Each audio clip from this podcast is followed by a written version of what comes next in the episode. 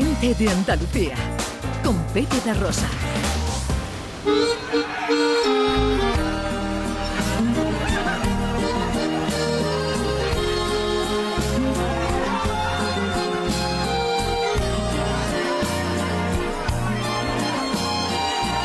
Once y media. Hoy estamos festejando. Entra ya, no tengas miedo. No te asustes que no muerde. Somos pocos, pero buenos. Hablamos de familias. Pasa y tómate una copa. Que hay lugar para otra silla.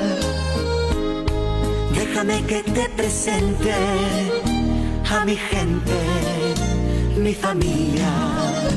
La Consejería de Salud y Consumo de la Junta ha lanzado la campaña Familias Corresponsables, Cuidados Compartidos para proporcionar a padres y madres información y herramientas útiles para guiarlos en la crianza de sus hijas e hijos de manera equilibrada. La corresponsabilidad implica compartir de manera equitativa las tareas y responsabilidades familiares como el cuidado de la salud y la toma de decisiones en el hogar. Estos valores contribuirán a fomentar una convivencia respetuosa para toda la familia, desde los más pequeños hasta las personas mayores. Antonio Garrido Porras es psicólogo clínico, asesor técnico en la Consejería de Salud y Consumo de la Junta de Andalucía.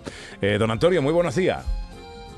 Hola, buenos días. Gracias por invitarnos. Bueno, gracias a usted por aceptar nuestra invitación. Hablamos de familia, de corresponsabilidad, de cómo repercute esta corresponsabilidad en el desarrollo y en el bienestar infantil, doctor. Sí, eh, la, iniciativa que, venimos eh, desarrollando tiene que ver con esta, digamos, sensibilización en relación, bueno, a, un, a, un, a una época o a un, a un, momento, un tiempo histórico en el que ya hemos pasado de, de un modelo de familia a, a distintos, a una familia, de, un, de una familia modelo, digamos, a distintos modelos de familia, ¿no?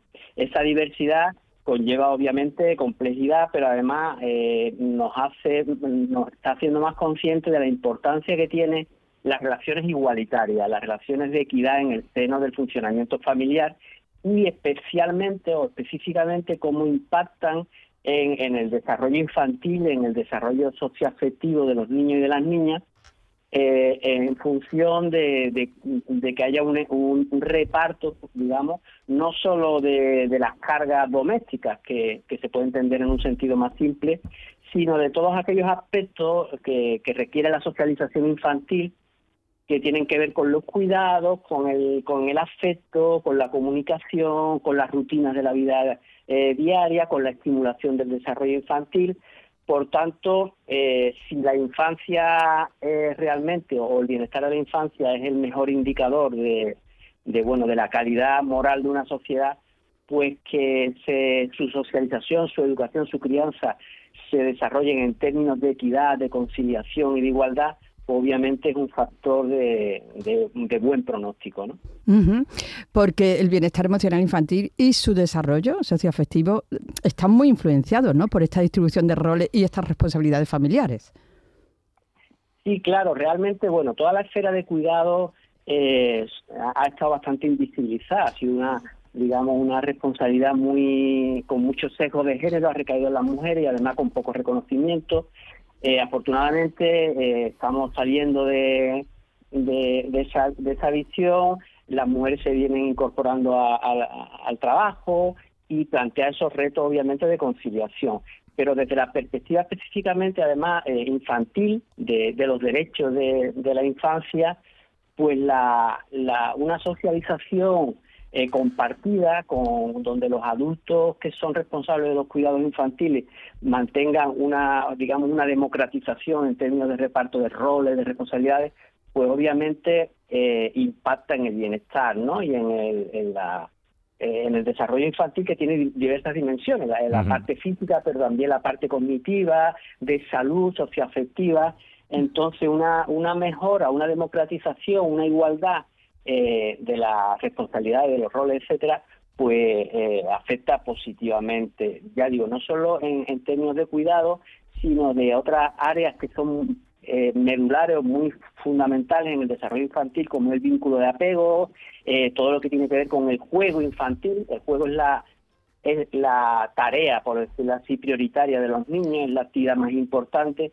y ahí es, crucial pues que haya implicación de los adultos que los atienden, que los cuiden, igualmente a la hora de, de asegurar pues que si eh, las relaciones con otro, con otras instituciones como la escuela o los centros de salud que haya por parte de, los adultos una, un reparto equitativo, ¿no? Eso impacta mm. positivamente y además mejora, pues digamos, una educación donde los roles, porque las personas nacen con un sexo, pero los roles de género se van se van conformando y el desarrollo de la educación infantil va adquiriendo en función de la identificación de lo que ven pues determinados estereotipos, determinados roles de, funcionamiento. Por tanto, desde, desde, la base se van generando pues una socialización más, más equitativa, más, más de derecho y, más, por decirlo así, colaborativa entre todos los sectores de la sociedad.